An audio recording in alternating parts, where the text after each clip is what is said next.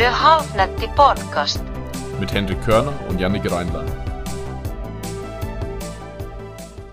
Hallo und herzlich willkommen zum Hafennetty Podcast. Mein Name ist Yannick Reinlein. Neben mir sitzt unser Freund und mein Klient Matthias Bauer. Gegenüber von uns sitzt Hendrik Körner. Wie geht's Servus. euch beiden? Matze, Ja, soweit, soweit gut. Ähm, jetzt geht es wieder ans Essen. Da wird es immer besser mit der Laune. Mhm. Ähm, alles Roger soweit bei mir. Und bei dir, Henrik? mir geht's auch gut. Ich bin im Urlaub äh, auf Zypern und äh, genieße das Leben ein bisschen, genieße das warme Wetter. Äh, hier hat es noch so um die 30 Grad, knapp über 30 Grad. Und ähm, ja, Sonne, Strand, Meer, Motorradfahren. Also mir geht's super, könnte nicht besser sein. Hört sich gut an. Wir haben uns für den heutigen Podcast, haben wir uns gedacht, ähm, also für alle, die es nicht äh, wissen, äh, Mats und ich sind gerade eben äh, in der Umgebung der GmbF. Wir sind in Bad Falling-Bostel. Ähm, es ist die Herbstsaison der GmbF 2021 und Matze wird morgen in der Mans Physik an den Start gehen. Das ist der zweite und letzte Wettkampf ähm, der aktuellen Vorbereitung und Matzes erster Wettkampfsaison. Und wir haben gedacht, es wäre eine interessante Sache, kurz vor dem finalen Tag nochmal mit Matze zu sprechen und ein bisschen Rücksprache zu halten, wie ihm die Vorbereitung bisher, äh, wie es ihm ergangen ist, wie es gelaufen ist, was wir anders machen würden, etc. etc. Und Deswegen sind wir hier heute im Trio anzutreffen und nicht wie üblich nur Hendrik und ich.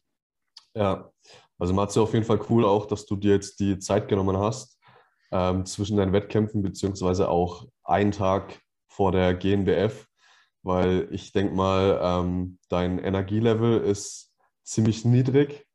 Ähm, wie fühlst du dich gerade?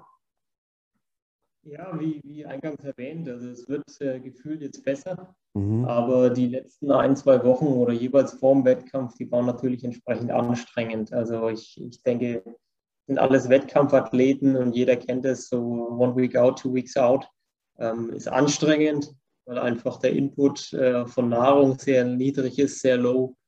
Ähm, aber jetzt wird es langsam wieder besser. Ja, Auch die Freude steigt natürlich, klar. die Ladetage, die geben dann noch ein bisschen Energie, oder? Ja, genau. Wenn die ist Carbs es. reinkommen. Ja, Ja. richtig. Cool. Ähm, ja, ihr zwei, ihr habt ja, ich weiß nicht, vor sechs Monaten oder sieben Monaten die Prep gestartet. Wie lang, wie lang ist es jetzt schon her oder wann, wann ging es los mit der eigentlichen Vorbereitung? Am heutigen Tag sollten es 30 Wochen sein Mhm. und äh, eingestiegen sind wir Mitte März. Ja, so sieht es aus. Das war die bisherige Dauer der Wettkampfdiät. Bewusst etwas länger gewählt, ähm, Ja. um ausreichend Zeit zu haben. Würden wir auch im Nachhinein nicht anders machen. War auf jeden Fall eine gute, gute Wettkampflänge.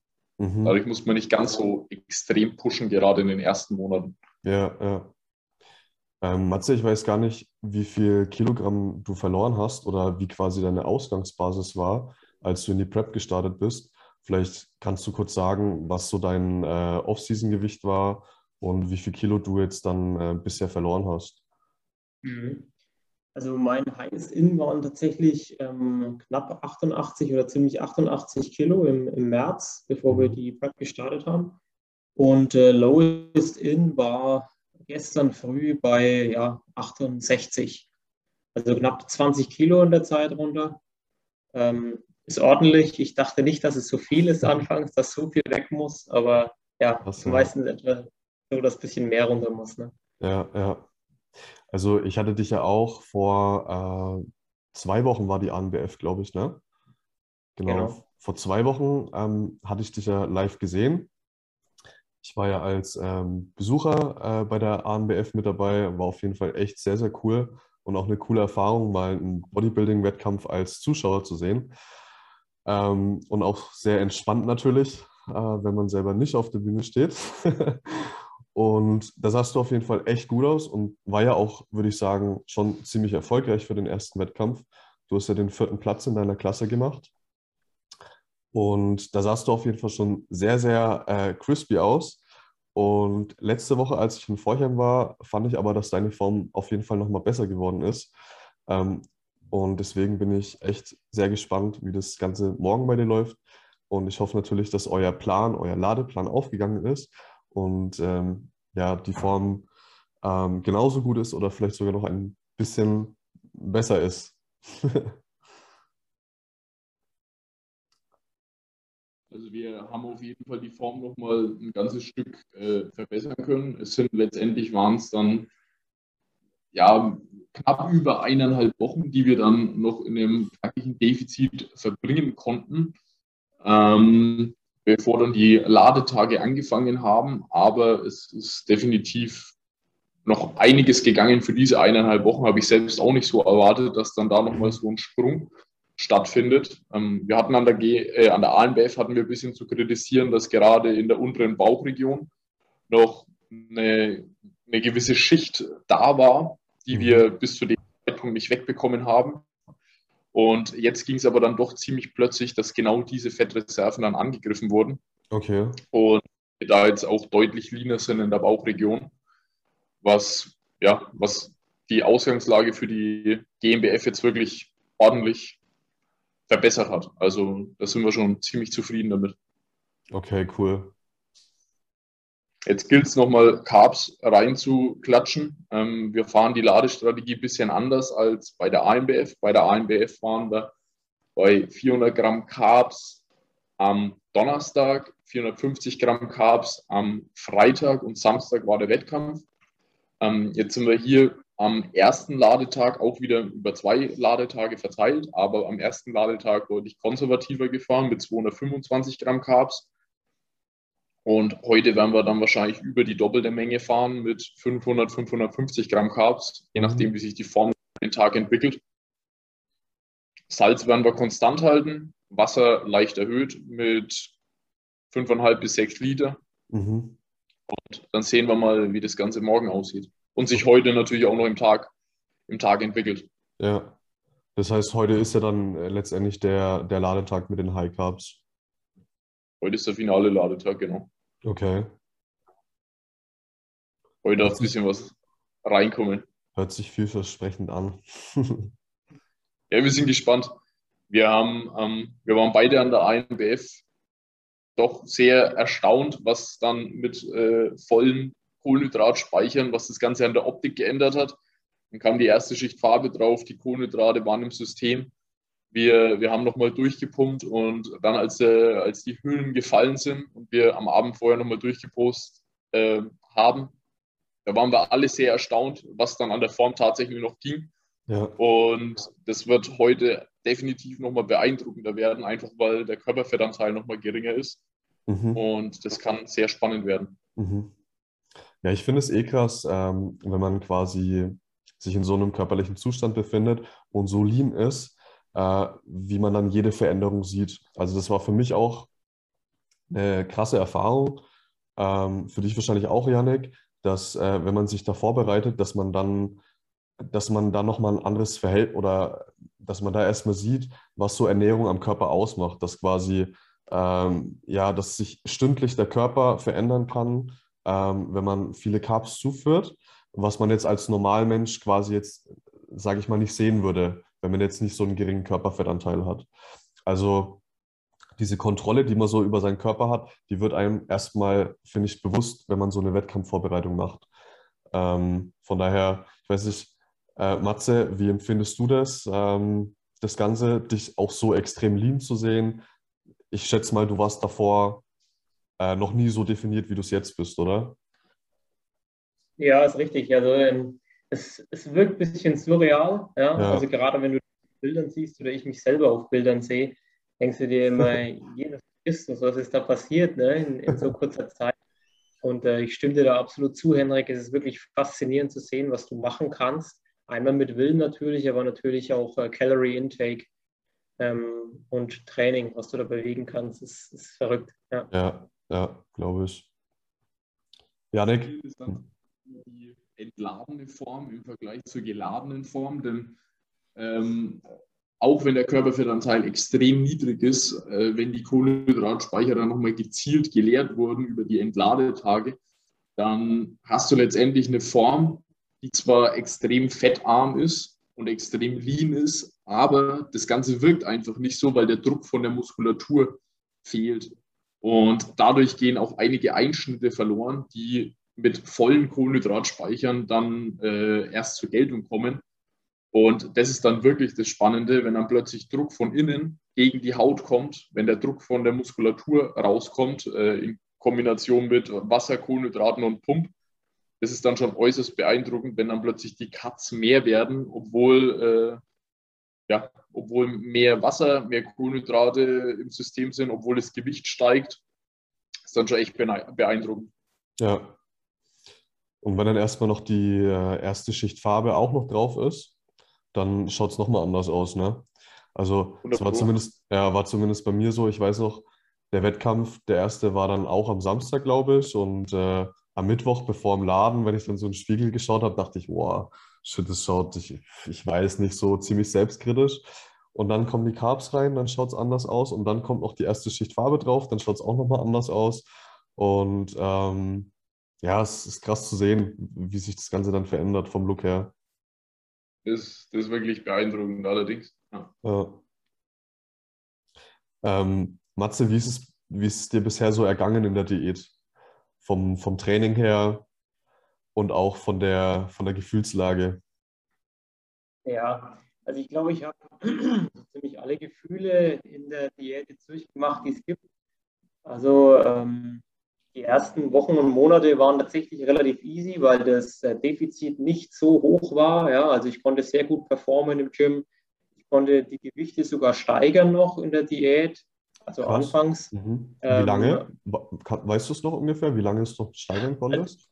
Also ich würde sagen, die ersten acht bis zehn Wochen ungefähr der Diät äh, sind die Gewichte noch gestiegen in dem mhm. Bereich. Mhm. Ist ja auch ein Phänomen, was man häufiger hört, ja. Ähm, und ähm, dann konnte ich die Gewichte sehr, sehr lange halten. Ähm, ich habe es dann aber zuerst gemerkt bei Drückübungen, also alles Push im Push-Bereich und äh, im Bereich der Beine. Also da habe ich dann gemerkt, das stagniert es als erstes und da habe ich dann auch äh, als erstes in Anführungsstrichen abgebaut. Ja, also da ging es dann zurück mit den Reps oder mit den Gewichten. Genau. Aber ähm, um auf die Frage nochmal zurückzukommen, wie ging es mir? Also wie gesagt, am Anfang sehr gut. Ähm, dann hatte ich manchmal so Tiefen drin, immer dann, wenn die Kalorien von Janik reduziert worden sind. Dann denkst du dir erstmal, ja, leck, wie soll ich denn das jetzt darstellen? Ne? Ich bin trotzdem ein bisschen so Routinemensch, also ich esse dann immer ähm, relativ die gleichen Sachen, mhm. auch in der Früh. Und dann musste ich mich immer erst wieder dran gewöhnen, ein bisschen umbauen, äh, die Haferflocken vielleicht rausnehmen oder Bananen dann rausnehmen zuerst und solche Faxen. Ähm, das waren so die ersten Punkte. Und ähm, ja, dann, dann kam es dann in dem späteren Verlauf der Diät dazu, dass man sich halt einfach platt fühlt, ja, wo du wenig Lust mehr hast, irgendwelche Dinge zu tun, ähm, rauszugehen, dich mit anderen Leuten zu treffen, ähm, lange aufzubleiben, ähm, einfach ja, Effort, sage ich jetzt mal, irgendwo anders in andere Themengebiete reinzustecken. Mhm. Und ähm, ja, das Negativste war dann tatsächlich eine Woche vor der INBF oder anderthalb Wochen, dass ich mir eine Gürtelrose eingefangen hatte ähm, am Kopf. Äh, ein bisschen ärgerlich gelaufen tatsächlich. Ich denke, es war aufgrund der äußeren Stressfaktoren. Also einmal natürlich niedrige Kalorienaufnahme zum einen, äh, zum anderen ein bisschen Stress dann äh, in der Arbeit und dann etwas im privaten Umfeld. Und das ist dann natürlich eine Kombination, ähm, die dann wahrscheinlich dazu geführt hat, dass das dann ausgebrochen ist. Also es ist ein bisschen unglücklich gelaufen, ähm, aber letzten Endes, äh, denke ich, sind wir da ganz gut rausgekommen, der Janik und ich. Ja. Ähm, ich habe hier auch super supported, muss man sagen. Ähm, und ähm, es ging dann gut, es ging schneller als gedacht ähm, wieder weiter. Ja. Okay. Ja, ähm, also das mit der Gürtelrose, du hattest es mir dann eine Woche oder so davor geschrieben. Ähm, und ähm, dachte ich auch erstmal, oh, blöde Sache. Aber es war dann eigentlich echt krass, wie schnell du dich erholt hast, ne? Weil ich weiß nicht, gut, Internet, man liest dann oft, okay, das kann sich über Monate ziehen und so weiter. Und dachte ich schon, oh Mann, ey, der Arm ist scheiße. Aber ähm, ja, bist du dann eigentlich wirklich schnell wieder rausgekommen. Und jetzt dann nach der ANBF äh, ist es dann, war es dann auch kein großes Thema mehr, ne? Also du konntest jetzt dann auch wieder normal, in Anführungsstrichen normal trainieren dann, oder? Genau. Also das ging relativ gut. Also nach der ANBF war es so, dass ich ähm, fast jeden Tag eigentlich dann im Training war. Klar, mhm. wir haben die Lasten entsprechend reduziert oder der ja. Janik. Ähm, aber ähm, es ging ganz gut, trotz der Krankheit. Ich meine, ja, ich hatte Kopfschmerzen und so, aber das ließ sich ganz gut handeln. Ja, war, war gut. Hätte schlimmer sein können, auf jeden Fall. Ja. Ja, zu dem Energielevel. Mhm. Wir, wir mussten zwangsweise eine Woche Trainingspause einlegen und dadurch hat sich dann ja, der Deload verlängert. Haben dann ein paar Tage von dieser trainingsfreien Woche auch gerefeedet und dann ist glücklicherweise langsam die Besserung eingetreten. Und wir hatten dann einfach den riesen Vorteil, dass Matzes enorme Kopfschmerzen nach und nach abgenommen haben, auch wenn sie noch da waren, aber sie haben ihn nicht mehr so sehr im Alltag eingeschränkt. Und aber auch, dass der Ausschlag dann nicht mehr, ja, dass der Ausschlag zurückgegangen ist. Denn dieser Ausschlag im entzündlichen Zustand in Kombination mit Wettkampffarbe ist auch definitiv äh, keine gute Idee. Da muss man sehr, sehr klug abwägen, ob man da die Wettkampffarbe dann wirklich in Kauf nimmt. Glücklicherweise war dann der Ausschlag aber in dem Status, wo wir sagen konnten, okay, ähm, gehen wir das Risiko ein und probieren es aus, wie es mit der Farbe klappt und wie die Haut darauf reagiert. Und es hat glücklicherweise ganz gut geklappt. Mhm. Da können wir wirklich froh sein. Ja. Ist nicht damit zu scherzen und ähm, klar ist eine trainingsfreie Woche kurz vor dem Wettkampf scheiße. Aber ähm, die Gesundheit geht da definitiv vor und äh, bei einer Gürtelrose kannst du auch bleibende Schäden davontragen, was wirklich nicht zu unterschätzen ist. Und infolgedessen lieber ein bisschen langsamer und wir konnten es glücklicherweise, ja, sind wir da gut über den Berg gekommen. Auf jeden Fall seid ihr wirklich super rausgekommen dann aus der Sache. Ja, glücklicherweise. Ja. Wenn ihr, wenn ihr so die Diät, die Vorbereitung Revue passieren lasst, ähm, was würdet ihr sagen, ist super gelaufen? Janik, vielleicht auch für dich als Coach. Es war ja, glaube ich, deine, deine erste oder das erste Mal, dass du jemanden für die Bühne vorbereitest, richtig? Richtig, ja. Ähm, den ersten Athleten, der ursprünglich geplant war, der Manu, ähm, mhm. musste damals seine Wettkampfvorbereitung leider wegen dem Lockdown abbrechen. Infolgedessen war Matze der Erste, den ich dann letztendlich bis zur Bühne mit begleitet habe. Und ja, es hat mit Matze alles wunderbar funktioniert. Es ist immer extrem wertvoll, wenn von Seiten des Athleten, ähm, wenn man dem nicht in den Arsch treten muss, dass man seine Daten bekommt. Es war jeden Tag die Einwaage im Plan. Ich konnte mir sicher sein, dass Matze das erledigt, was, äh, was angesprochen wird. Wir hatten den großen Luxus, dass wir ähm, örtlich nah aneinander liegen und uns deshalb auch häufig live zum Posing treffen konnten. Wir hatten es anfangs noch häufiger mal über Zoom-Calls gemacht und gegen Ende dann hin aber immer live. Einfach, ja, weil dann doch die Form nochmal anders wahrnehmbar ist und man nicht immer von ja, den perfekten Lichtverhältnissen, der perfekten Kameraposition abhängig ist, sondern da einfach sich sicher sein kann, okay, ich sehe es in Real Life und kann die Form da gut bewerten. Das waren schon mal riesen Voraussetzungen, äh, echt coole Voraussetzungen für die Diät und Matze hat auch gut umgesetzt. Das hat es mir sehr erleichtert ähm, und infolgedessen war ich da schon sehr zufrieden mit dem Verlauf. Ja, was ich vielleicht im Nachhinein anders machen würde, wäre auf jeden Fall in den ersten Wochen, dadurch, dass wir so eine lange Vorbereitungszeit hatten, ähm, wussten wir von vornherein, okay, wir müssen nicht den riesen Stress machen zu Beginn. Aber das Ganze ist dann in meinen Augen, habe ich das Ganze dann ein bisschen zu locker genommen, gerade in der ersten Hälfte der Diät. Denn da fällt es halt einfach noch leicht, Gewicht abzuwerfen. Und wenn wir in dieser Phase, sage ich jetzt mal, drei Kilo mehr runter gehabt hätten, dann hätten wir gegen Ende nicht so stressen müssen. Mhm. Und klar, es ist gegen Ende ein bisschen, bisschen unglücklich gelaufen, was wahrscheinlich nicht ausschließlich aufgrund der niedrigen Kalorien und der Wettkampfvorbereitung der Fall war, auch mit der Krankheit der Gürtelrose. Aber wir hätten uns natürlich ein bisschen Stress ersparen können, hätten dann vielleicht zu gegebener Zeit nochmal einen Refeed und nochmal einen Deload machen können und hätten dadurch rein körperlich vielleicht noch ein bisschen Stress rausnehmen können, was dann vielleicht auch eine Auswirkung auf die Krankheit gehabt hätte. Hm, okay, also letztendlich sagst du, ähm, du wärst ein bisschen knackiger in die Diät gestartet, am Anfang eine höhere Loss Rate. Genau, also die Rate of Loss, wir hatten die kalkuliert gehabt und ähm, wir wollten die auf jeden Fall wöchentlich einhalten. Im Nachhinein würde ich es tatsächlich einfach so machen, in der eine Rate of Loss auszurechnen und dann zu gucken, okay, in der ersten Hälfte der Diät möchte ich die Rate of Loss höher fahren als mhm. in der zweiten Hälfte der Diät. Und wenn dann, wie gesagt, die paar Kilo dann schon extra runter sind, dann muss man sich gegen Ende hin weniger stressen, muss weniger Cardio einsetzen, muss mir den Kalorien nicht so hart cutten. Ähm, und das hätte uns dann nochmal ein bisschen Luft gegeben gegen Ende hin. Mhm. Ja, okay. Wo war die denn am Anfang von der Diät gelegen?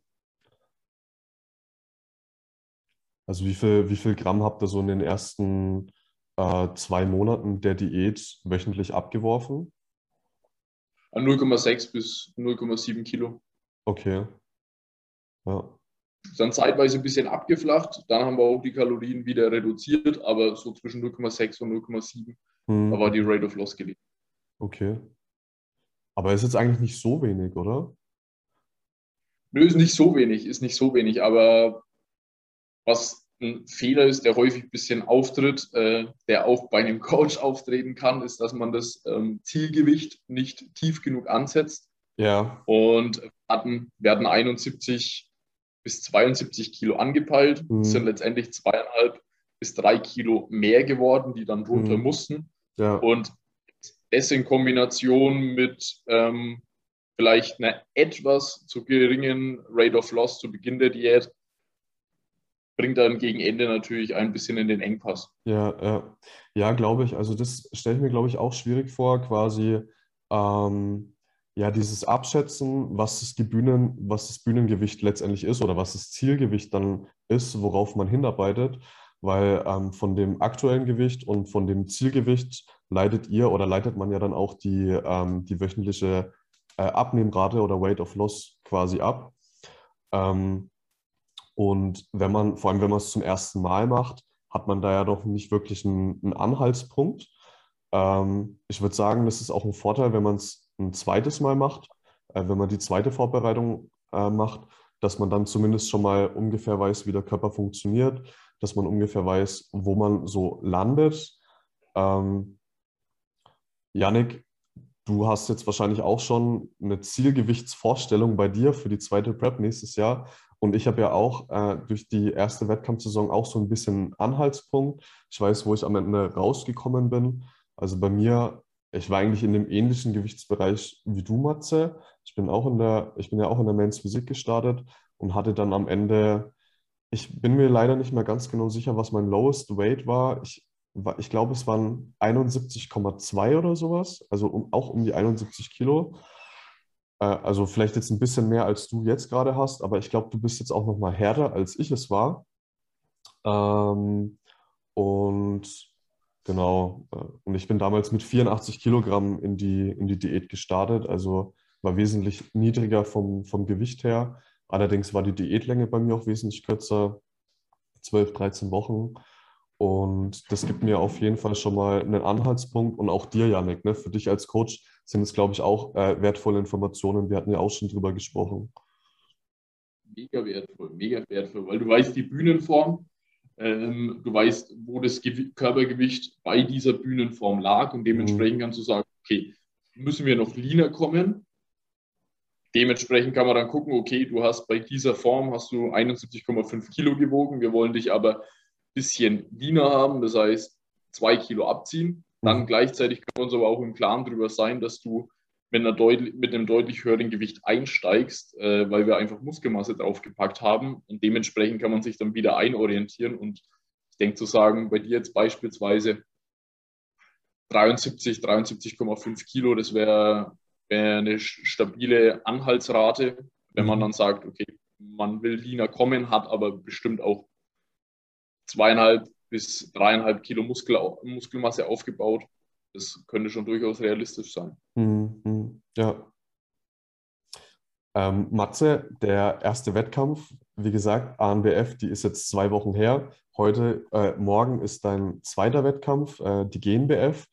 Ähm, wie war so der erste Wettkampf für dich bei der ANBF? Wie hast du den Tag so empfunden? Ja, also ANBF muss ich sagen, war ich äh, tatsächlich ziemlich begeistert. Also einmal von der, von der Organisation. Es war super organisiert, also es war auch sehr entspannt, muss ich sagen. Also angefangen von der Registrierung äh, über das Tanning, über das Ausweisen der Plätze, über die Zeiteinhaltung auch auf der Bühne. Ja, also es war ja durchgetaktet. Äh, eben nicht wie die Deutsche Bahn, sondern es war wirklich saupünktlich alles. Es war richtig, es ist als Athlet halt sehr angenehm, ne? Weil man hört oder liest auch von manchen Athleten, ja, du bist eigentlich um, keine Ahnung, sagen wir mal 18 Uhr dran, dann bist du aber irgendwie um 21 Uhr dran. Ne? Und das mhm. fuckt dann natürlich schon ein bisschen ab. Und es war da überhaupt nicht und es war eine geile Stimmung, die waren wirklich top organisiert. Und ähm, ja, letzten Endes dann auf der Bühne zu stehen, war richtig geil. Also mir hat es richtig getaugt. Ähm, ich stehe gerne auf einer Bühne, ich präsentiere gern und ähm, das war richtig geil. Natürlich noch mit Publikum bei der ANBF, ja, weil es in Österreich erlaubt ist, mhm. dass da Leute in der Halle sind. Und äh, hast du schon einen geilen Spirit gehabt in der Halle, war schon geil. Ja. ja. ja, hat man auch gesehen auf der Bühne, dass du das ausstrahlst. Sah ja, echt cool. top aus. Janik, wie war es für dich als Coach das erste Mal? Ich fand es mega geil. Mhm. Also die AMBF war da wirklich ein cooler Einstiegswettkampf. Ähm, also ich kann auch nur großes Lob an die ANBF und äh, die Organisation äh, beziehungsweise das Team, welches an der Organisation beteiligt war, aussprechen. Es die Zeiteinhaltung ist auch für einen Coach mega von Vorteil, weil du siehst, okay, die Klasse kommt pünktlich dran, die Klasse kommt pünktlich dran. Ja, dann können wir davon ausgehen, dass wir später auch pünktlich drankommen, was sehr entspannt war. Ähm, gleichzeitig ist es so, dass äh, ich und wir viele Kontakte in Österreich haben und dadurch, dass die Nähe zu Wien gegeben war, ähm, waren auch, war auch ein großer Teil von, äh, von Das Gym und der Intelligent Strength Crew da. Ähm, dadurch haben wir natürlich viele Leute getroffen, die wir bereits aus dem Fitnessstudio kennen. Ähm, ich beispielsweise auch aus dem Team Tambosi kenne. Valentin war vor Ort. Ähm, einige Leute aus dem Team Tambosi waren vor Ort, äh, primär als Coaches. Aber es war eine super Sache, weil man einfach, ich hatte den Luxus, dass ich nur einen Athleten auf die Bühne stellen konnte, was für den ersten Wettkampf eine coole Sache ist, denn ich musste einige Rahmenbedingungen für Matze äh, voraussetzen. Ich habe ihm gesagt, was er zu essen hat, was er zu trinken hat, dass er seine Trainingtermine einhalten muss. Ähm, habe mich hin und wieder bei ihm umgeguckt und den Rest konnte ich letztendlich äh, connecten und äh, mich mit Leuten treffen und am Wettkampf auch teilhaben. Und ja, war, war ein geiler Einstieg, war ein geiler, cooler und recht lockerer Einstieg. Ich bin da auch entspannt an die Sache herangegangen. Ich hatte Bock drauf. Ich wusste, dass wir unsere Hausaufgaben gemacht haben. Ich wusste, dass Matze sein, sein Posing machen wird, dass Matze nicht äh, ja, keinen Herzinfarkt erleiden wird von Nervosität, äh, weil, weil er da doch eine gewisse Sicherheit und Souveränität ausgestrahlt hat. Ja. Und das, macht's das, das macht das Ganze natürlich sehr angenehm. Ja. Und ich glaube, äh, Matze, bevor du auf die Bühne bist, äh, gab es noch eine Überraschung vom Janik, dass du dir noch einen Snickers gönnen durftest, oder? ja, ja, genau. Das war geil, ja. Snickers war gut. Ich meine, Janik hat im Hintergrund meine Freundin gefragt, die Miri, ja, ähm, was ist da gerne ein Schokoriegel? Und äh, die Mary hat anscheinend instant gesagt, ja, Snickers, weil ich anscheinend davor die ganze Zeit gesagt habe, ich will Snickers essen. Und man muss dazu sagen, ich bin eigentlich gar nicht so der Süßigkeitenliebhaber, aber das hat sich in der Prep auch total geändert, irgendwie, dass du so, oder ich Bock so auf Süßes hattest. Ne? Ja. Ich dachte mir, fuck, ich will ein verdammtes Snickers. Und dann kam halt dieses Snickers. Und äh, das war schon sehr geil, ja, da war ich schon happy. ja. ja, cool. Ja. Ähm, was ist denn so, was ist denn so, wenn wir jetzt schon beim Essen sind, was wäre denn so dein Gericht, was du dir morgen nach dem Wettkampf als erstes gönnen würdest? Pizza, Burger? Hast du da schon irgendwas im Kopf? Ja, es ist witzig, dass du das sagst, weil äh, wir haben auch schon drüber philosophiert auf der Herfahrt. Und vier, glaube, Stunden, es- vier Stunden auf der Fahrt nur was Essen geredet. ich glaube tatsächlich, dass es Pizza werden wird. Aber ich muss sagen, ich habe ähm, stand jetzt gar nicht so den harten Drive da drauf, weil ich tatsächlich in der Diät nahezu alles gegessen habe. Jetzt natürlich nicht die klassische italienische Pizza ja, mit äh, Weizenboden oder sowas, sondern immer Abwandlung. Irgendwie, es gibt ja diesen Klassiker Thunfischbodenpizza oder was weiß ich. Oder dann eben ähm, Burger ohne, ohne Buns, also ohne Brötchen. Ähm, von daher habe ich ziemlich alles gegessen eigentlich oder hatte immer diesen Geschmack, äh, ohne wirklich extrem verzichtet zu haben. Und ich glaube, das ist auch ein sehr guter Tipp in der Diät, sich da nicht zu sehr zu kastrieren und zu sagen, ich habe jetzt hier fünf Lebensmittel und diese fünf Lebensmittel, die esse ich jetzt 30 Wochen lang. Mhm. Weil dann glaube ich, dann fuckt so eine Diät schon richtig ab. Also das Ja. ist vielleicht so ein kleiner Tipp von mir, auch wenn es die erste Wettkampfdiät war. Aber das macht das Leben schon sehr, sehr viel einfacher. Mhm. Ja, habt ihr dann auch so mit, äh, sage ich mal, 80-20 Flexible Dieting gearbeitet? Also, dass du dir zwischendurch immer ein bisschen was gegönnt hast? Weil aus meiner Perspektive ist es so, als ich meine Vorbereitung gemacht habe, ähm, wie gesagt, die war relativ kurz, 12, 13 Wochen. Und wir haben aber mit einem mehr oder weniger strikten Ernährungsplan gearbeitet. Also ich habe in dieser Zeit nicht einmal eine Pizza gegessen oder sowas. Und das war dann schon relativ hart. Und ich glaube, das ist eine Diätform, die man vielleicht auf kurze Zeit durchziehen kann. Aber das würde ich mir sehr schwer vorstellen, so strikt zu sein über sechs Monate. Und ich glaube, ihr habt das ein bisschen anders gemacht, ne? Ja, genau. Wir haben es ein bisschen anders gemacht. Also ähm, wir haben hier in dem Bereich ähm, oder Yannick mit Refeed äh, gearbeitet. Ähm, ich weiß gar nicht, wann der erste Refeed war, nach wie vielen Wochen. Aber ich glaube, nach zwölf Wochen oder sowas. Ja, wir haben die erste Zeit haben wir gut ohne Refeed durchziehen können, weil wir auch noch recht hohe Makros an, ähm, an den Trainingstagen hatten.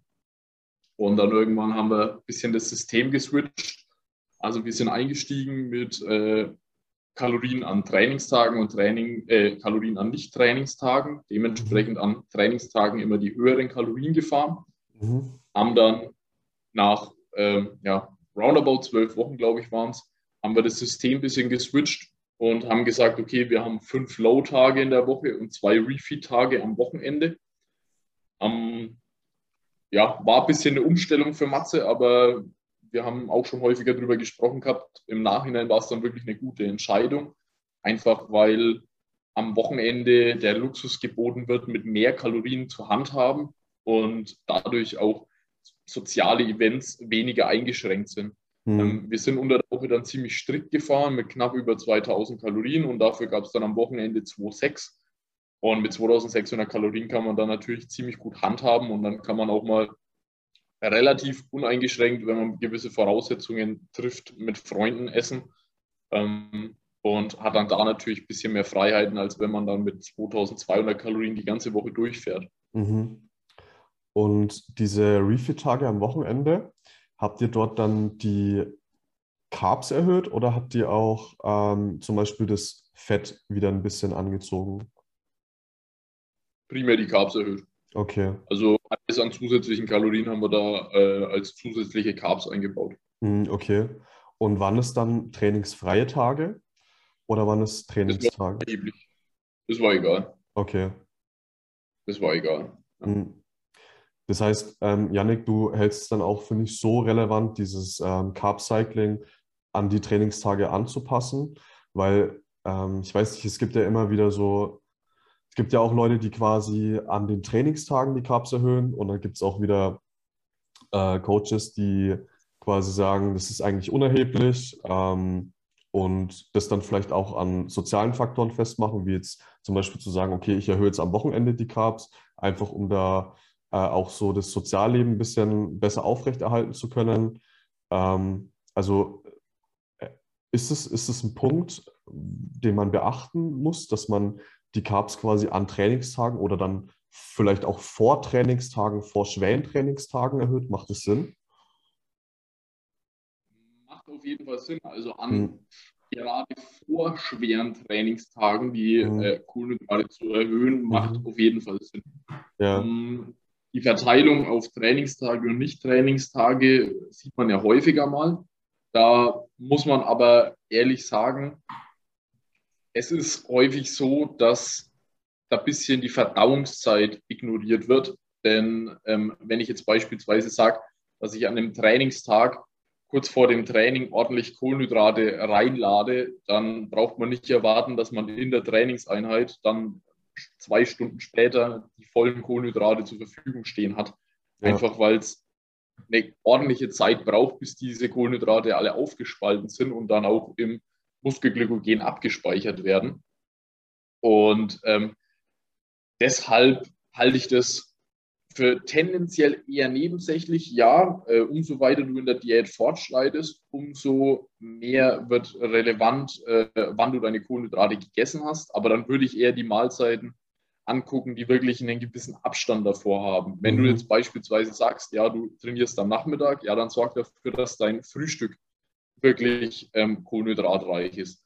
Wenn du sagst, du trainierst am Morgen, ja, dann musst du aber schon das Abendessen am Vortag beachten, dass du da deine Kohlenhydrate platzierst, um dann am nächsten Tag entsprechend volle Kohlenhydratspeicher zu haben.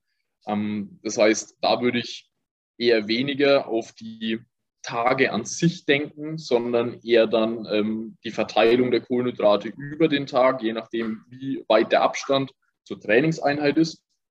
Und zu sagen, dass man vor schweren Trainingseinheiten die Kohlenhydrate erhöht oder vor, am Tag davor, macht auf jeden Fall Sinn. Man muss nur gucken, je nachdem, wie ist es mit dem Trainingsprogramm vereinbar. Denn wenn man jede Woche die gleichen Trainingstage hat, dann kann man natürlich sagen, okay, am Montag ist Leg Day, dann gucke ich, dass ich am Sonntag einen Refeed-Tag einbaue.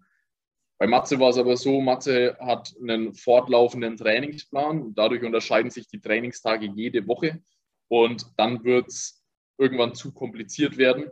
Und dann würde ich eher darauf gucken, dass man an diesen Tagen wirklich guckt, okay, ähm, ich habe zwar diese Kohlenhydratmenge, aber ich verteile die so auf den Tag, dass ich, sagen wir jetzt mal, sechs Stunden vor der nächsten Trainingseinheit den Großteil der Kohlenhydrate zu mir führe. Mhm, okay. Alles klar. Äh, du hast es gerade schon gesagt, äh, Matze hat nach einem vorwärts rollierenden Trainingsplan trainiert. Matze, wie sah denn dein, dein Training aus?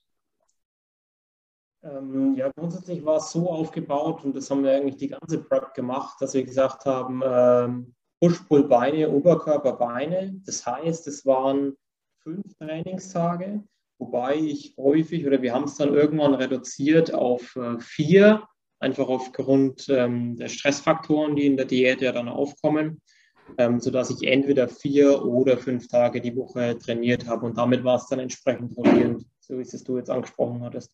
Okay. Und äh, habt ihr einen Unterschied gemacht zwischen äh, Prep-Training und Aufbautraining? Habt ihr da was umgeswitcht oder ganz normal durchgefahren, ja? Ja, ganz normal durchgefahren. Tatsächlich. Ja. Voll. Ja. ja. Doch, doch, tatsächlich. Wir haben ein bisschen was abgeändert, ähm, aber dann während der Vorbereitung. Also hm. sind ja hoffentlich mittlerweile von dem Mythos weg, dass man in der Diät anders trainieren sollte als in der Aufbauphase. Wir müssen weiterhin schwer trainieren, wir sollten weiterhin, wo es geht, progressiv trainieren und wenn das irgendwann nicht mehr geht, dann äh, auf Erhaltung trainieren ähm, und ja, probieren unsere Trainingsgewichte zu halten. Was man aber machen kann, äh, was zu einem bestimmten Zeitpunkt der Diät auch sinnvoll ist, ist, dass man bestimmte Übungen mit anderen Übungen ersetzt, die zwar einen ähnlichen Muskelreiz haben, aber in Bezug auf die Gesamterschöpfung nicht so hoch ausfallen. Beispielsweise, Matze hat ein bisschen Knieprobleme, und wir haben uns in der Offseason stark darauf konzentriert, dass wir die Knie gut in den Griff bekommen, auch durch ein ausgeglichenes Training und das Training über einen vollen Bewegungsumfang und das Training über angepasste Übungen. Also wir haben viel mit Tempo-Varianten gearbeitet und so weiter und so fort. Und haben dann beispielsweise auch eine Frontkniebeuge eingebaut, um die, äh, den Back Squat zu unterstützen Davon haben wir dann irgendwann abgesehen, weil wir gesagt haben, okay, die zwei Sätze Frontkniebeuge häufen einfach so viel Ermüdung an, dass das im Prep-Status zu viel Ermüdung ist, um zu regeneriert werden. Und Mhm. dann haben wir es irgendwann gegen eine Hackenschmidt-Kniebeuge ausgetauscht, weil wir da einfach mehr Stabilität gewährleisten können, dadurch ein geringeres Verletzungsrisiko haben und aber die Muskulatur gezielt trainieren. Weil wenn wir dann sagen, okay, du hast in der Offseason mit 80 Kilo Frontkniebeugen gemacht, jetzt ähm, musst du, um die gleiche Stabilität noch aufrechterhalten zu können, ohne das Verletzungsrisiko zu steigern, Mhm. mit 60 Kilo trainieren, dann fehlt irgendwann der Muskelreiz Mhm. und dann lieber eine stabilere Übung in den Plan nehmen, um dann auch wirklich zu gewährleisten, dass die Muskulatur gezielt trainiert werden kann. Mhm. Okay. Matze, wir hatten ja einmal die Ehre, zusammen zu trainieren in deiner Vorbereitung, als wir äh, gemeinsam in, in Wien waren, in äh, das Gym. Und da haben wir unter anderem zusammen Beine trainiert. Und äh, ich fand es auf jeden Fall krass, wie viel Power du in den Beinen hattest. Wir haben ja auch die, äh, war es eine Hackenschmidt? Ja, doch. Ja. Ja. Und ähm, hast auf jeden Fall gut, gut durchgeschippert. Also ich habe da nichts von äh, Ermüdungserscheinungen gemerkt. Das war, glaube ich, im Juni. Ähm, oder? Juni war es, glaube ich. Juli, Juli, ja, kann sein, ja. Hm. Ja, also da hast du noch gut Power gehabt. Ja, ähm, das, das war, das war cool. Also das ganze Wochenende war super cool. Also es waren ja wir drei und äh, Philipp Sebald war ja noch mit dabei. Ähm, es war einfach geil, dieses Spirit mal mitzubekommen. Und ich denke, so ging es uns allen. Ja. Ähm, es ist einfach, es ist der Wahnsinn, ja, da in Wien. Das hat mir auch für die Prep nochmal einen ziemlichen Boost gegeben, weil du einfach siehst, wie da die Leute alle drauf sind und die ticken da alle so wie du. Also jeder, annähernd jeder, der in dieses Studio geht, der hat diesen gleichen Mindset und das fand ich wirklich sehr, sehr geil. Ich meine, die Einheit war auch geil. Ich habe jetzt nicht gerade die dicksten Beine, aber ich glaube, ich kann sehr gut grinden, ähm, Ja. dass ich da gut reingehe. Ähm, das Problem ist bloß, ähm, das schwächste Glied in der Kette ist bei mir nicht der Muskel, sondern meistens das Gelenk. Mhm. Das heißt, ähm, wenn ich da zu hart reingehe, dann habe ich wieder eine Woche lang Probleme und dann habe ich Gott sei Dank einen Coach an der Seite, der dann sagen kann, hey, mach mal ein bisschen langsamer. Ja, ich Ja. meine, ja, du kannst scheppern, aber du hast dann Probleme und das hat echt gut funktioniert. Also ich hatte so wenig Knieprobleme in der gesamten Prep wie noch nie in meinem gesamten Trainingsleben und ich habe schon sehr, sehr lange Knieprobleme. Wow, okay. Und das ist dem Yannick zu verdanken. Ne? Mhm. Also er hat da echt sehr gute Arbeit geleistet, sodass wir da drum rumtrainieren konnten. Ne? Also Ja. dieses Ego ein bisschen hinten anzustellen und einfach zu sagen, pass auf, wir machen da Split Squats Varianten, wie er es schon angesprochen hat. Wir nehmen da die Hackisch mit rein, wir nehmen da Übungen rein, die dir gut tun, wir nehmen den Beinstrecker raus. Ähm, und das war echt gut. Also muss man sagen. wo wir da auch gut dran arbeiten konnten im Lockdown. Dadurch waren wir natürlich auf Freiübungen angewiesen und mussten dann gucken, okay, was machen wir mit Kniebeugen und was machen wir mit Split-Varianten, um den Oberschenkel den nötigen Reiz zu verpassen. Und ähm, da konnten wir dann wirklich sehr, sehr gut an den Bewegungsabläufen in der Kniebeuge arbeiten und konnten uns das Ganze angucken, was dann auch einen direkten Übertrag aufs Kniegelenk hatte, weil wir einfach geguckt haben, okay, wie können wir ähm, die Belastung auf Knie und Hüftgelenk verteilen, ohne dass das Knie zu viel Reiz abbekommt. Ähm, wenn wir dann gemerkt haben, okay, Knie hat ein bisschen gezickt, dann haben wir geguckt, okay, können wir irgendwie eine Variante einbauen, um die absolute Last ein bisschen geringer zu halten, aber den Muskelreiz ähnlich zu halten. Und das hat dann alles sehr gut geklappt. Aber es ist auch eine geile Sache, wenn man, wenn man da solche Problemstellen ähm, vor der Prep komplett eliminieren kann. Das ist Ja. Gold wert. Ja, auf jeden Fall auch Respekt. Ich meine, spricht ja auch für dich äh, als Coach, Janik, dass ihr das so gut in den Griff bekommen habt. Und ähm, ist ja auch, sage ich mal, erfahrungswert. Wenn du nochmal jemanden hast äh, mit Knieproblemen, dann äh, hast du auf jeden Fall eine Herangehensweise parat und ähm, hast was gemacht, was auf jeden Fall schon mal funktioniert hat. Ja, es hat in dem Fall gut geklappt und es wäre in zukünftigen Fällen auf jeden Fall einen weiteren Versuch wert. Ja. richtig. Und ähm, nochmal zu dem Thema Carb Cycling. Janik, weil meine Prep kurz bevorsteht, bin ich jetzt natürlich neugierig. ähm, weißt du schon, also ist es bei mir auch geplant, dass wir dieses Carb Cycling machen? Oder wovon, wovon machst du das abhängig, so eine Entscheidung? Ähm, ich würde wahrscheinlich aktuell dazu tendieren, erstmal straight durchzufahren mit täglich gleichen Kalorien und äh, das Ganze für das erste Drittel der Prep so zu machen mhm. und dann die Umstellung auf, die, ähm, auf das Low Day, High Day Prinzip zu legen und dann am Wochenende dir einfach ein bisschen Freiheiten zu gewähren. Mhm. Okay. Da bin ich mal gespannt. Ja, ich auch. Ich auch. Also ich muss, ich muss ganz ehrlich sagen, Henrik, ich kann es tatsächlich empfehlen. Klar, unter der Woche war es teilweise hart, ja, da musst du dann halt durchziehen. Gerade der Montag und sogar der Dienstag eigentlich, wenn du High Days hattest, äh, fällst du nochmal wie in so ein kleines Loch. Mhm. Also das war dann häufig äh, ja, ein bisschen eklig. Aber am Wochenende war es dafür umso schöner, dass du sagst, du kannst mit deiner Freundin äh, oder mit, mit Freunden oder so oder mit der Family einfach mal normal was essen. Ich ja, konnte einfach mal ein Brötchen essen oder sowas. Ja. Das, das ist natürlich schon geil, wenn du einfach sagst, du kannst mal in Anführungsstrichen normal frühstücken. Ja. Und ähm, das ist auf jeden Fall sau viel wert. Ja. Ja, glaube ich. Ich glaube eh, dass dieses Mentale extrem wichtig in der Diät ist und dass vielleicht auch Sachen, also kann natürlich sein oder ist wahrscheinlich auch so, dass dieses Carb-Cycling irgendwo auch körperlich sozusagen vielleicht das Perfekte darstellt. Aber ich sag mal so, selbst wenn das jetzt nicht das Optimum wäre, aber es dazu führt, dass du quasi einfach besser durch die Diät kommst, dich irgendwie wohler fühlst, motivierter fühlst, kann es ja dann letztendlich auch darin resultieren, dass du dann trotzdem besser ist. Also dass es quasi aus einer Vogelperspektive trotzdem die perfekte Herans Herangehensweise ist. Ja, bin ich absolut bei dir. Also ich denke auch, dass solche Faktoren, da sind wir wieder beim Thema Stress, ja. Also wenn das Stress von dir nimmt, dann kannst du eventuell trotzdem ein bisschen besser performen, auch wenn es vielleicht nicht der optimale Ernährungsansatz ist in dem Fall, ja. Mhm. Aber ähm, ja, bin ich absolut bei dir. Mhm. Wahrscheinlich ein bisschen typabhängig, aber ich würde behaupten, dass es vielen wirklich einiges an Stress wegnimmt, wenn man gerade im sozialen Kontext weniger Einschränkungen mit, äh, in Kauf nehmen muss. Ähm, denn also das war damals in der Vorbereitung einer meiner größten Störfaktoren. Irgendwann kam es mir so vor, als äh, wäre das das größte Thema, dass ich den Leuten zu sehr auf den Sack gehe mit meinem, mit meinem Prep-Getue. Und wenn, wenn du da ein bisschen weniger auffällst, ähm, Matze hat den Ansatz richtig gefahren. Matze, äh, Matze hat es irgendwann als komplett normal gesehen, die Waage mit dabei zu haben. Und Matze hat auch berichtet, umso normaler du damit umgehst, umso weniger du es als Einschränkung und Beschränkung empfindest, umso weniger empfindet sein Umfeld auch als ein solches, was dann mhm. wiederum weniger Belastung für dich darstellt. Weil irgendwann nervt es einfach, wenn dich jeder bemitleidet und sagt, ja, wäre schon cool, wenn du mal wieder was essen dürftest. Aber wenn es für dich normal ist und du sagst, hey, Leute, ihr esst, ich bin dabei, was braucht man mehr, ne? Ja. Und ähm, das kann extrem viel Stress ersparen in der Prep.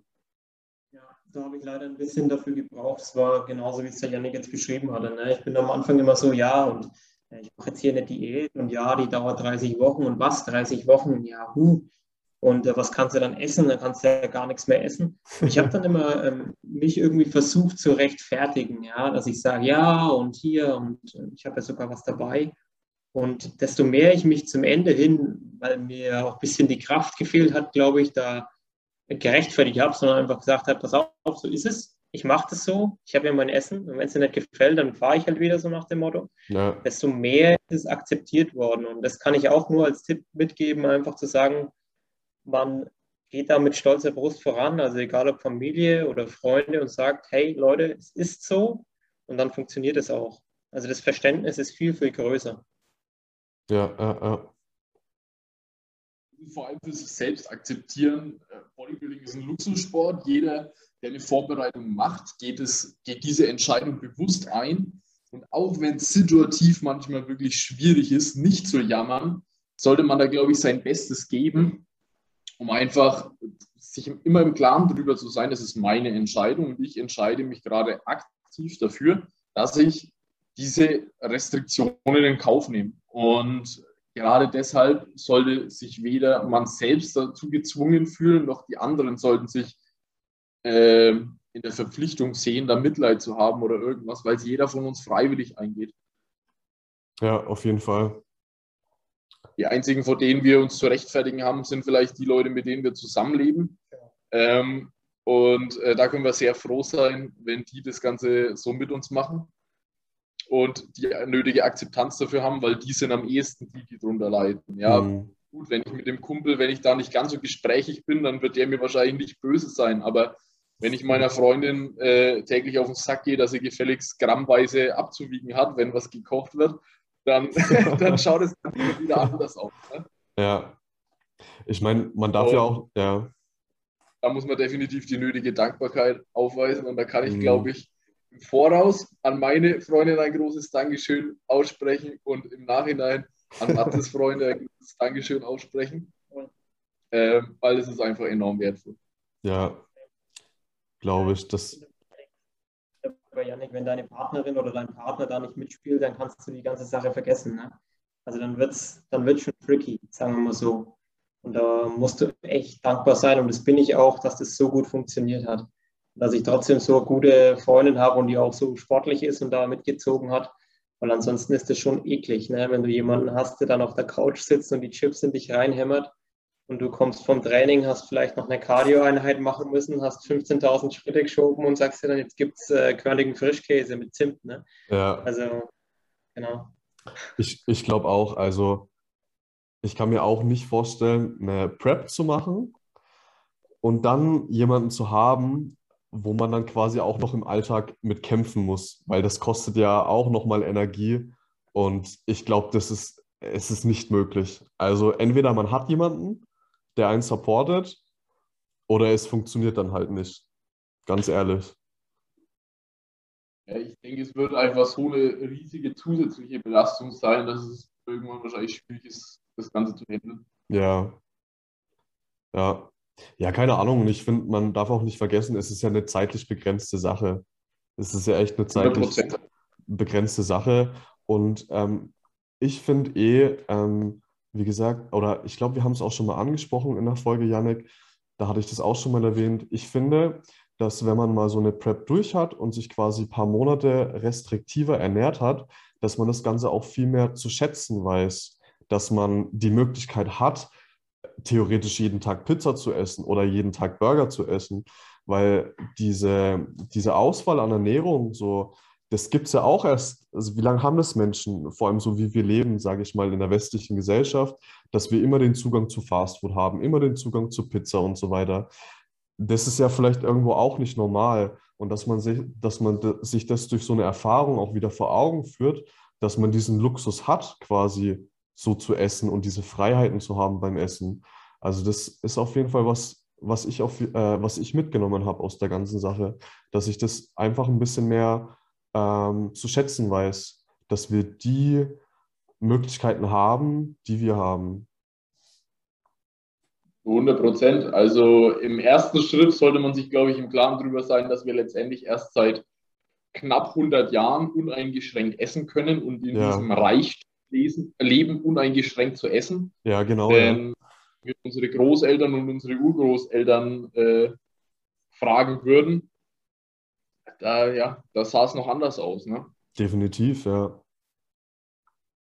Und gleichzeitig müssen wir uns heute im Klaren darüber sein, dass wir, dass wir zwar diese Einschränkungen nicht in Kauf nehmen müssen, nicht freiwillig in Kauf nehmen, äh, unfreiwillig in Kauf nehmen müssen, aber es noch genügend Länder um uns herum gibt, äh, die täglich mit diesen Struggeln zu kämpfen haben. Und ja, Mann mir hat es in Sachen Dankbarkeit enorm weitergeholfen, äh, egal in welcher Hinsicht, egal ob das Menschen sind, die mir Kraft geben oder ob es ähm, das Bewusstsein ist, dass wir, dass es nicht selbstverständlich ist, was wir täglich haben. Ja. Es ist letztendlich auch wie eine, wie eine Fastenzeit, ne? eine sportliche Fastenzeit. Ja, absolut, ja. Stimme ich dir voll und ganz zu. Matze, was gibt es heute noch an Kohlenhydraten zu laden? Ja, heute gibt es noch äh, so roundabout 400 Gramm, 450 Gramm Carbs, also Vollgas. Ähm, es wird ein wunderschöner Tag werden. äh, Janik und ich gehen dann erstmal zum Pumptraining, dass die Kohlenhydrate auch da ankommen, wo sie ankommen sollen. Und ähm, ja, höchstwahrscheinlich wird es Nudeln geben. Gestern gab es schon Nudeln. Ähm, we're living the noodle life. Nice. Ja, das ist geil. Mathe Pumptraining. Ein Ziel ist mechanische Spannung. Und ich will, ich will Muskel, Mikrotraumata erzeugen. Bei Matze ist das nicht das Ziel, aber bei mir schon. Okay. Äh, das Pumptraining, was ihr dann macht, das heißt, es ist dann overall Oberkörper? Ja, Yes, okay. yes. Oberkörper, ähm, reduzierte Lasten ähm, und reduzierte Intensität. Also drei, vier äh, Reps im Tank lassen. Äh, ähm, darf ruhig ein bisschen Belastung draufkommen, aber wir wollen definitiv keine Entzündungen in Kauf nehmen und äh, Entzündungen entstehen lassen. Deshalb ein bisschen reduzierte Intensität, aber alles gleichmäßig durchpumpen und einfach ja, den Pump spüren und gucken, dass die Kohlenhydrate die richtige Richtung äh, zugewiesen bekommen. Finde ich gut, Janek. Auch einfach mal ein bisschen intuitiv an die Sache rangehen. Nein, Hendrik, du musst weiterhin deine Trainingsgewichte tracken. Und deine Schritte, da kommst du drum rum. ja, du, ich bin äh, gestern, gestern war der erste Urlaubstag, ich glaube 17.000 Schritte gelaufen. Also das äh, ist enorm, was ich hier laufe, ihr Lieben. Das ist der Wahnsinn. Das ist der Wahnsinn. Gewöhn dich gleich mal dran. Dafür heute nur 2000. Heute mit dem E-Scooter zum Harley-Verleih und dann mit, mit der Harley zurück. Ja, das, das ist der Plan, ja. Okay, ich mache mir jetzt danach erstmal Frühstück und dann, ähm, dann laufen wir auch ins Gym. Und ich mache heute auch Oberkörper. Ich habe heute auch planmäßig Oberkörper und freue mich auch schon. Sehr schön. Okay. Ich weiß nicht. Hendrik, ähm, dann, wün- ja, dann wünsche ich dir ein schönes Wochenende. Dankeschön. Du hast morgen Geburtstag, richtig? Genau, ich habe morgen Geburtstag, ja. Dann wünsche ich euch äh, dir einen schönen Geburtstag und einen schönen gemeinsamen Tag morgen. Dankeschön. Ich wünsche euch sehr viel Erfolg, viel Spaß vor allem äh, auch, Matze, ja. Und ähm, ja, auch ein bisschen Glück, dass eure Ladestrategie aufgeht. Äh, ich glaube, ihr habt es optimal durchgeplant. Janik, ihr wisst voll und ganz, was ihr macht. Aber ich glaube, ein bisschen Glück gehört dann trotzdem immer noch dazu. Definitiv. Ja, von daher echt viel Erfolg. Äh, ich drücke euch die Daumen und ähm, ja, bin gespannt, wie es ausgeht. Vielen Dank, Hendrik. Danke dir. Alles klar. Dann viel Spaß beim Pumptraining und äh, viel Spaß beim Laden, Matze. Und Ja, haut rein. Ja, Ciao, ciao. Ciao. bis dann. Ciao.